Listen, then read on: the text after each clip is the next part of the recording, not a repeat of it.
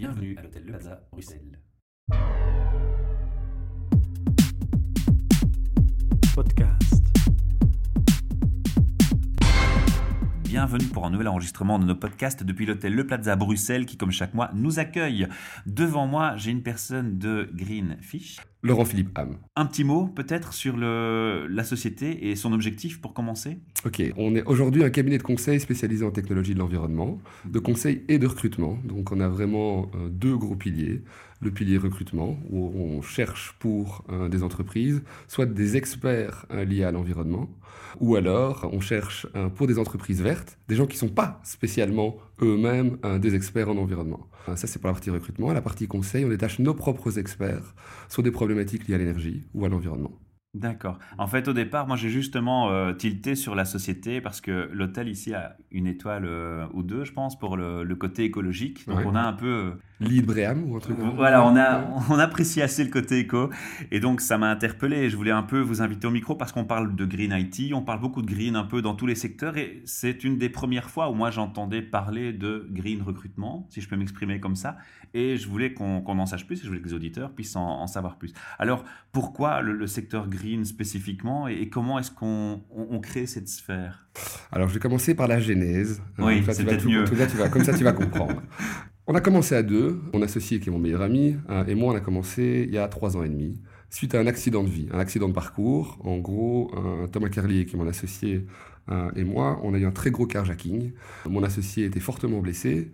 Suite à ça, on s'est dit, la vie est trop courte pour rester dans des entreprises où il n'y a plus des valeurs qu'on partage comme toute la génération XY aujourd'hui, il faut des entreprises aujourd'hui qui développent des valeurs qu'on développe nous-mêmes chez nous à la maison. Il y a trois ans et demi, quatre ans, on a commencé à réfléchir qu'est-ce qu'on peut faire? Moi, j'avais dix ans d'expérience dans la chasse de tête et dans le recrutement, lui dans la, dans la finance, mais on avait une passion commune, c'était tout ce qui était écologie et environnement. On a commencé à faire une étude de marché pour voir la faisabilité en Belgique de créer un cabinet comme celui-là. Ça n'existait pas à l'époque et on s'est dit, Bon Merde, plan. go, bon plan. on y va, on essaye, Voilà. on voit ce que c'est, on prend des risques et c'est parti. Et c'est parti très très vite. Très rapidement, ben, Vincent Troyens, hein, que, tu, euh, que tu connais, a eu au même moment que nous la même idée. Et on s'est appelé et on s'est dit qu'est-ce qu'on fait? On commence ensemble ou l'un contre l'autre? C'est Ben, plus voilà. constructif C'est plus ensemble. constructif ensemble et c'est la raison pour laquelle Vincent nous a, nous a rejoints euh, il y a trois ans et demi. D'accord. Voilà. Alors maintenant, quand vous approchez euh, les clients, bah, c'est restrictif comme, euh, comme clientèle ou on peut s'élargir malgré tout? On peut s'élargir. Aujourd'hui, ça dépend comment tu n'attaques plus le client aujourd'hui comme euh, il y a trois ans. Euh, Voilà, ça- exactement. voilà. ça commence non, à devenir plus populaire le green. Ça devient plus populaire et complètement impopulaire. Je vais t'expliquer pourquoi. Le greenwashing, les gens en ont marre, euh, les gens n'investissent plus s'il n'y a pas un ROI. Donc aujourd'hui, tu attaques plutôt sur euh, des angles comme l'efficacité énergie- énergétique, la réduction de factures énergétiques. Là, c'est très populaire. À partir de... L'empreinte carbone encore? L'empreinte carbone un peu moins aujourd'hui qu'il y a deux ans, hein, parce que c'est moins intéressant, c'est déjà fait. Il faut pas oublier qu'il y a des entreprises, encore beaucoup d'entreprises, qui vont faire un effort au niveau environnemental pour avoir un impact marketing et communicationnel. Je veux dire, il y en a encore beaucoup qui le font, pas tous, il y en a beaucoup qui le font, et c'est pas grave. Je suis pas là pour les juger, c'est très bien, c'est comme d'habitude. Il faut bien un point de départ.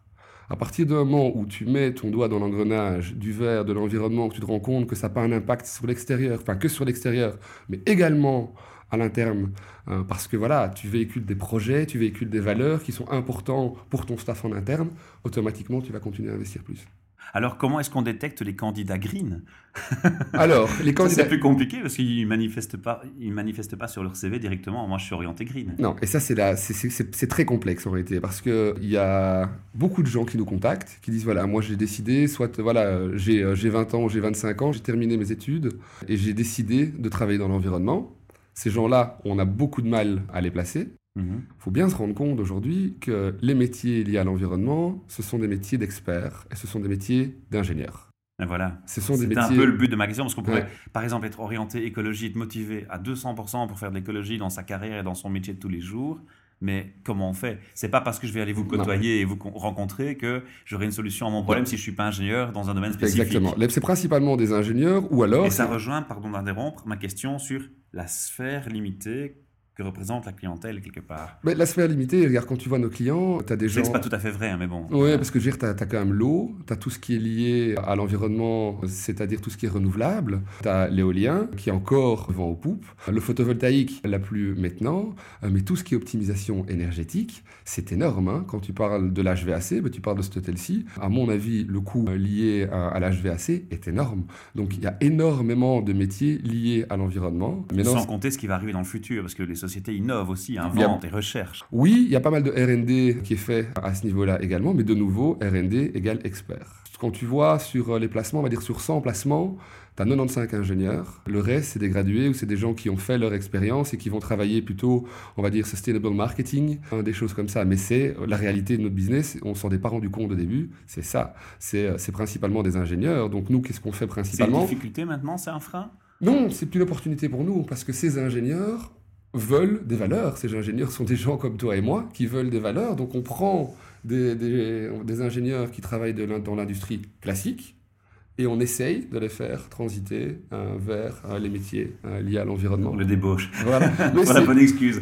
mais c'est du débauchage, effectivement. Je veux dire, on n'a pas réinventé le recrutement. On a, on a réinventé certaines choses dans le pricing, etc. Mais oui, mais ça, ça, reste bien sûr pour la partie recrutement du débauchage. C'est la raison pour laquelle on a lancé le deuxième pilier également. On voulait pas simplement se diversifier, faire. oui, mais on voulait aussi nous-mêmes faire les choses. Parce que le recrutement, il y avait un côté frustrant. C'est-à-dire que tu places des gens et puis c'est fini. Toi, ta relation humaine est terminée, ton projet, quelque part, se termine au moment où tu as placé quelqu'un. C'est un petit peu frustrant hein, quand tu as envie de suivre la carrière des gens. À partir du moment où tu fais de la consultance, ce sont tes propres employés que tu dois développer. Donc en fait, l'idée dans le côté consultant, c'est de faire développer les gens en interne dans le secteur. Tout à fait. Et avoir des projets liés à ça pour quand ils sortent de projet, avoir des projets en interne. Et c'est vraiment la problématique dans laquelle on est aujourd'hui et sur laquelle on travaille avec un coach hein, pour vraiment essayer d'apporter, de pouvoir projeter les gens euh, dans le futur avec des projets et pas simplement faire sauter nos consultants d'un projet à un autre, mais également que être chez Greenfish est un projet en soi. Alors je t'ai égaré un peu par, par mes interventions, tu me pardonneras, mais on va revenir à la question initiale qui était l'individu qu'on recrute. Euh, comment on va le chasser donc sur les réseaux sociaux? Comment on va dépister ce côté euh, je veux faire du Green IT Ou est-ce que s'il n'en a pas conscience, comment tu vas lui donner la conscience de, Déjà, je crois que le fait qu'on soit très transparent dans nos annonces est très important. Dans, la communication, très important. C'est-à-dire qu'on met d'abord en avant notre client, les valeurs de notre client. C'est ça qui est le plus important. C'est attirer les gens de par les valeurs. Après, ce qu'il va faire, un project manager qui travaille sur du nucléaire va rester un project manager et va faire les mêmes tâches qu'un project manager sur une éolienne offshore. Il va faire la même chose, simplement la finalité sera différente. Mais donc voilà, on parle de valeurs pour les attirer. C'est la chose la plus importante qu'on fait. C'est vraiment parler des valeurs de nos sociétés hein, et leur faire comprendre que c'est important pour eux. D'accord. Et c'est d'office un filtrage dès le départ sur la première approche du candidat et la première interview. Bien sûr, bien sûr. C'est les premières questions, ce sont les valeurs pourquoi ils sont intéressés par cette mission-là, pour cette, par cette entreprise-là, clairement. Comment vous travaillez de manière classique, j'imagine? Vous avez un, project manager de l'entreprise ou un manager de l'entreprise qui, qui est dès le départ au recrutement, où il y a d'abord un premier travail de screening et d'interview avec vous, un premier filtrage, puis après on passe à une deuxième interview avec le, manager? Donc comment ça, se passe, comment dans la pratique? Alors, tout recrutement est considéré comme un projet avec différentes parties prenantes. Ok, mhm. donc tu as les parties prenantes en interne, tu as ce qu'on appelle chez nous un business manager et un HR. Le business manager est celui qui a la relation clientèle, l'HR est celui qui a la relation candidat. Les deux vont voir le client pour faire ce qu'on appelle un kick-off. On fait un kick-off avec le client, ensuite on fait une étude de faisabilité. Hein, étant donné qu'on est dans un marché niche, on a plus à perdre qu'à gagner à ne pas aller au bout d'un recrutement. Si tu es généraliste, c'est pas grave. Chez nous, c'est compliqué. Donc on fait d'abord une étude de faisabilité. À partir du moment où l'étude de faisabilité est faite, tu commences à faire des recherches actives et réactives. Les réactifs, c'est tout ce qui est mis euh, online sur les réseaux sociaux. Euh, on est très actif sur Monster, sur Sepso, on est classique. Voilà, mais pas que là-dessus. On est aussi sur les réseaux sociaux Facebook, euh, LinkedIn, Twitter. Voilà, donc c'est des choses qu'on essaye, qu'on essaye de mettre en. C'est bien fait. Voilà, c'est ce qu'on ce qu'on essaie de faire. Il y a un community manager derrière? On va dire qu'on est un peu tous community manager. On n'est pas encore à la taille critique que pour avoir quelqu'un qui s'occupe de ça à 100%. Donc c'est partie, voilà, de, de, de nos process en interne. C'est faire ça. Ensuite, quand le candidat a a été prescreené sur CV ou via LinkedIn, euh, il est invité par un premier entretien chez nous. En, fonction de l'entretien, il est envoyé chez le client. Donc là, c'est personnalité, valeur. C'est personnalité, valeur, compétences, matching, etc. Si le client veut le rencontrer, après, il y a un deuxième entretien qui est quelque part du coaching. C'est vraiment être sûr que le candidat maîtrise euh, son client, sache où il va, pour quelle mission hein, il va, quelle est la structure dans laquelle il va aller, quelle est la personnalité euh, du manager hein, qu'il va rencontrer. C'est important. Je veux dire de nouveau, c'est un projet, un recrutement. Il faut aider le candidat. Le candidat n'est pas un produit. Alors justement, c'est un détail. Ça veut dire que ce candidat peut être ou consultant dans une entreprise pour une période déterminée ou être engagé par l'entreprise en direct? Ça dépend s'il est interviewé pour la partie consultance chez nous. Je veux dire, pour l'instant, on n'est que 16 consultants en interne, mhm. ou alors chez le client direct. Mais il y a les deux opportunités. D'accord, voilà. Il y a les deux opportunités. Il y a les deux opportunités, mais c'est des, fois un problème pour, euh, pour, pour les candidats. La plupart du temps, on n'essaie pas de les mettre sur les deux. C'est compliqué. Soit tu viens travailler chez Greenfish, et là, tu vends Greenfish. Mhm. Et puis, juste à côté, tu, voilà, tu, tu te l'auto-représentes. Puis d'un autre côté, après, on va aller te présenter chez un de nos clients qui est également formidable. Donc là, il faut faire attention. La plupart du temps, soit c'est un consultant et on a bien défini le type d'industrie dans lequel on veut être présent, le type de personne dans lequel on veut être présent. C'est quand même beaucoup plus restrictif. Et la partie recrutement, c'est beaucoup plus large.